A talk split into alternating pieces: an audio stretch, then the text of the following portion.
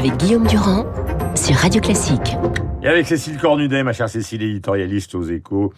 Et donc, euh, nous sommes avec le camarade Brézé qui, vous savez, dirige le Figaro. Merci à tous les deux d'être là dans ce moment particulier où je vais être obligé de jouer les Tarantino, voire les tontons flingueurs, car le verdict vient de tomber. Nous n'avons plus le droit de prononcer le moindre mot, le moindre nom, plus exactement, pour être précis. Question à tous les deux, est-ce qu'on peut puisque tout à l'heure avec Jean Barre, on donnait les écarts.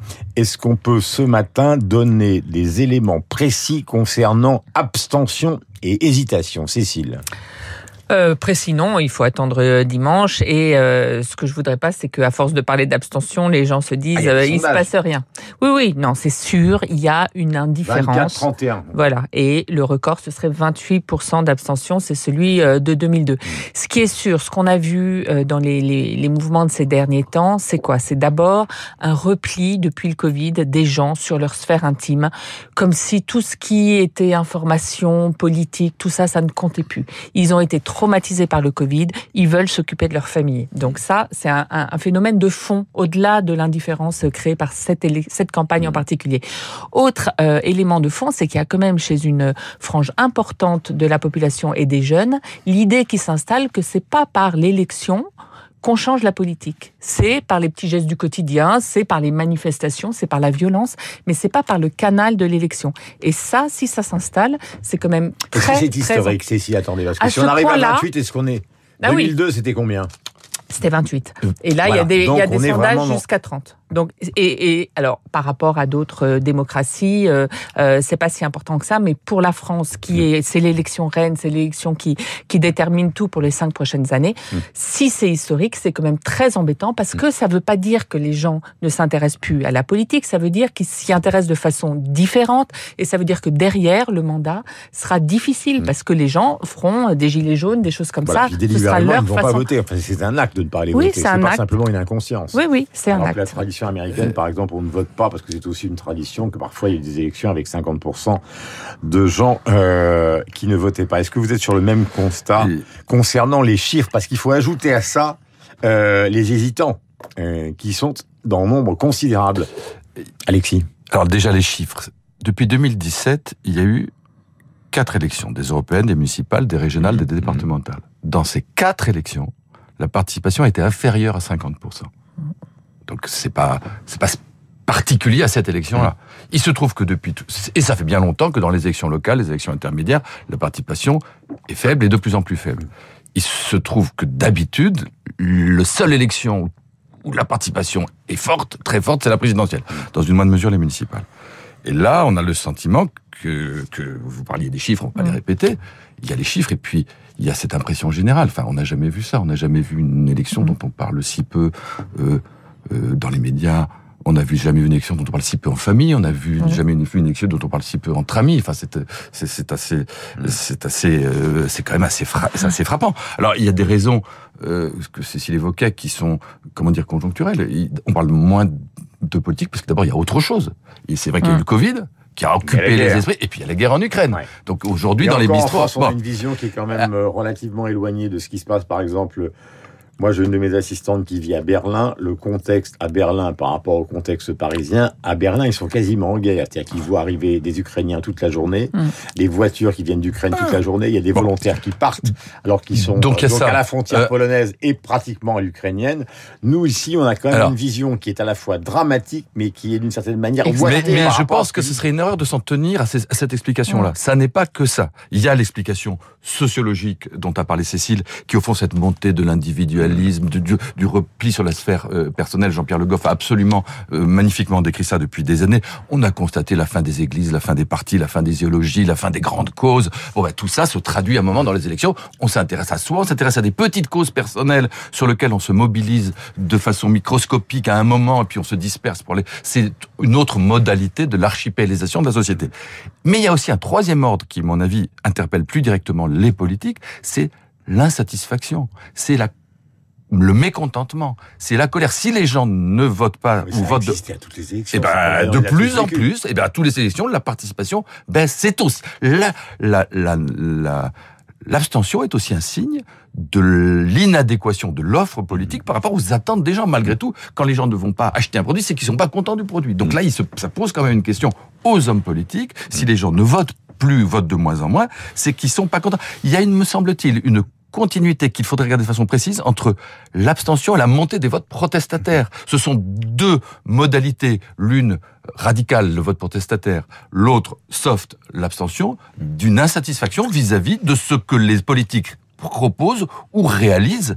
Les gens ne sont pas contents de ce qu'on leur propose et des réalisations d'un politique. C'est peut-être aussi le système politico-médiatique et j'inclus là-dedans évidemment les journalistes. On va en parler avec beaucoup d'honnêteté dans un instant. La bourse, c'est bien, elle est inquiète, la bourse euh, des résultats qui pourraient intervenir. Il y a aussi quelque chose qui est assez particulier dans le système français, c'est le peu d'appétence pour les chiffres et pour l'économie. Je vois par exemple le Guardian en Angleterre, qui est un journal de gauche. Trouve que la gestion en France a été absolument euh, extraordinaire je dis d'une manière relative, c'est-à-dire par rapport aux autres pays, même si évidemment l'endettement avec le quoi qu'il en coûte est monté à 113% du PIB, c'est pareil pour le Financial Times des dernières heures, c'est pareil pour Paul Krugman, le prix Nobel d'économie. Donc la France s'en sortirait beaucoup mieux que les autres. Et on a l'impression, je parle pas du chômage évidemment, euh, des, des embauches ou de l'investissement ou de la croissance. Et là, on a l'impression que ça n'existe pas. C'est-à-dire que ce sont des arguments qui ne concernent pas les gens. Alors pourquoi Est-ce qu'ils sont trop loin? Ils sont trop macroéconomiques? Ça n'a jamais. Euh, déjà, déjà en 2002, euh, un bon bilan, c'est pas ça qui fait une élection. C'est terrible à dire, mais c'est, euh, euh c'est, bah, on l'a déjà constaté. c'est pas terrible, c'est tragique, parce qu'à quoi ça sert de gouverner? Bah, Bien sûr, mais euh, mais et, et c'est vrai que je pense que en plus, euh, le quoi qu'il en coûte, qui a été utile au moment où, où ça a été décidé, a fait reculer de 10 cases la culture économique des Français. Et on est arrivé dans une élection ou une campagne où on dit n'importe quoi sur l'économie et le social. On en parle beaucoup, en fait, mm. mais on dit n'importe quoi. C'est ce qu'a expliqué l'intellectuel Marcel Gaucher. Marcel Gaucher a fait un grand article très intéressant en disant que le quoi qu'il en coûte avait tué la politique. Oui, en tout, cas, en tout cas, on était déjà pas très fort en économie, donc il faut plus euh, lire les échos pour ça.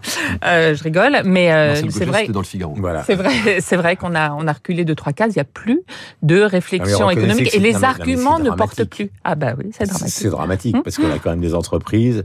Euh, L'Institut Montaigne, par exemple, a refinancé ou plutôt recalculé tous les efforts budgétaires qui étaient voulus par les candidats. On trouve par exemple euh, concernant les, les, les, chiffres annoncés par Madame Le Pen, euh, 120 milliards à peu près. Euh, ils ont recalculé à la hausse 75% euh, de plus que ce qui était prévu. Alors je cite son nom, paf, je me fiche une claque, mais c'est pareil pour tous les autres. Euh, donc on, on, va oublier. Là encore, on voit bien qu'il y a euh, une sorte de refus, Alexis.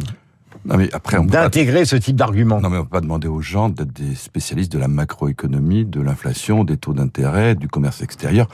Euh, tout chiffre qui, qui est tragique, hein, commerce. Et ben mais voilà, donc euh, quand on dit, le bilan lui-même, il est quand même extrêmement contrasté. Mm. Et donc il y a autant d'arguments pour dire euh, sur le chômage ça va mieux, sans mm. doute, sur l'activité on a fait moins, on a fait mieux que les autres, certes, mais au prix de la dette, de d'une perte de compétitivité et d'un effondrement de notre industrie. Donc bon, il faut pas non plus, bah, bref. Mais en tout cas, les gens. C'est pas ce qui est dit par le Financial Times. C'est pas très bien. C'est pas, c'est pas ce que dit Krugman. Mais mais en tout cas, ce qu'il faut bien voir, c'est que pour les gens, c'est la vie, c'est pas ça. Ils, ils vivent pas dans des grandeurs macroéconomiques. Les gens. Ils ont une vie normale et ils s'intéressent à leur vie, à leur pouvoir d'achat. Aujourd'hui, c'est ça le sujet. C'est le prix de l'essence à la pompe et demain, ça sera l'augmentation des prix dans à peu près tous les domaines. C'est ça qui préoccupe les gens et on peut pas leur en vouloir. Et quand en plus on leur dit... Mais vous savez très bien que tout ça vient de la guerre.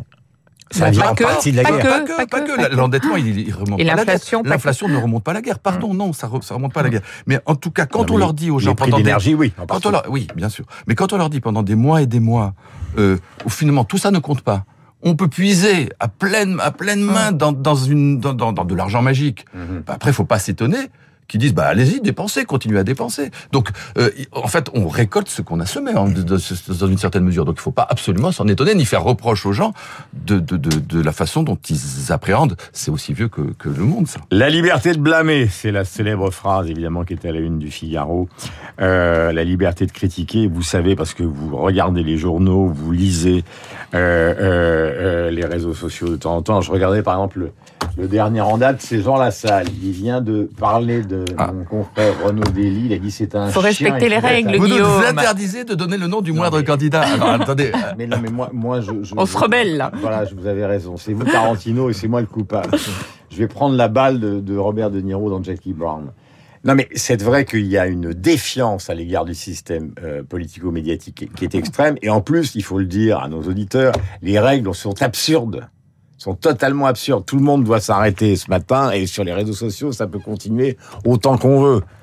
Donc c'est quand même un, un système qui est totalement décalé par rapport à la vie euh, démocratique telle qu'elle se produit dans la plupart des pays. Ah bah, peut-être que ceux effectivement qui euh, les rares qui restaient à, à, écouter et à regarder euh, sont mis à éteindre avec ces règles si strictes surtout. C'est-à-dire que même dans les commentaires, c'est pas seulement l'expression des candidats eux-mêmes qui est Oui, c'est encadrée, le fait de prononcer les mots. Voilà, de euh, voilà, de, prononcer les moi, mots. En positif comme en négatif, fois, et avec fois, ouais. avec euh, une instance qui euh, calcule à la seconde.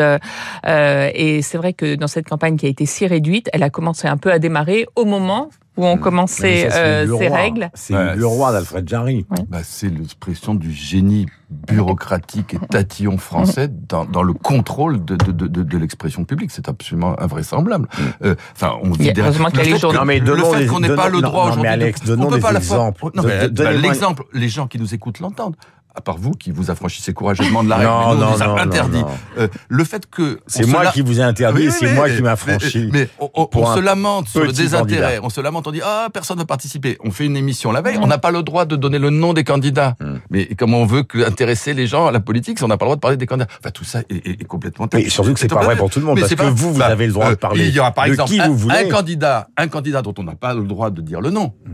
Euh, qui va faire une immense émission ce soir sur un un- une, plateforme sociale qui s'appelle Brut, une émission qui va durer trois heures. plateforme. Ce candidat est le seul dont on n'est pas le droit de dire de nom, qui a réussi à mobiliser cette plateforme, il va faire pendant trois heures.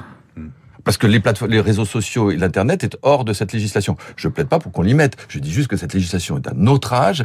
Elle date du siècle dernier. Elle était faite à une époque où il y avait que que que, que trois chaînes de télévision. Avec distribution partout. tout ça- tout ça n'a pas de sens. Les que c'est pas sondages, euh, C'est pas un seul réseau, c'est une distribution partout.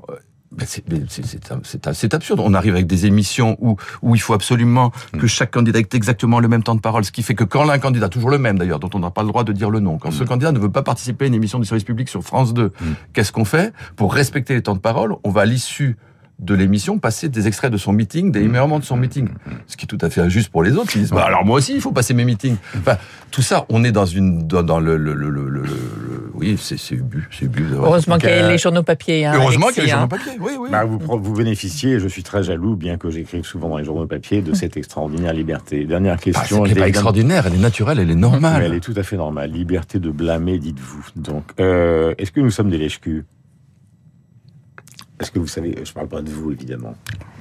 Alors, ce qui est intéressant, c'est que Parce parfois, que ça, on le retrouve sur Mais les oui, mais parce que vous sociaux. savez Alors là, bien- le nom du candidat dont vous parlez, on serait tous en train de faire voir Vous sa- le chien. euh, vous savez bien qu'on déteste. Les... D'abord, les gens sont en rage, en colère, Ne et pas poser la question, c'est oublier Oui. une grande partie de la conscience des gens qui nous Et vous écoutent. savez bien que le messager, on lui en veut toujours euh, autant euh, pour sa nouvelle que pour le fait de la rapporter. Donc c'est un phénomène normal. Les gens n'aiment pas les médias.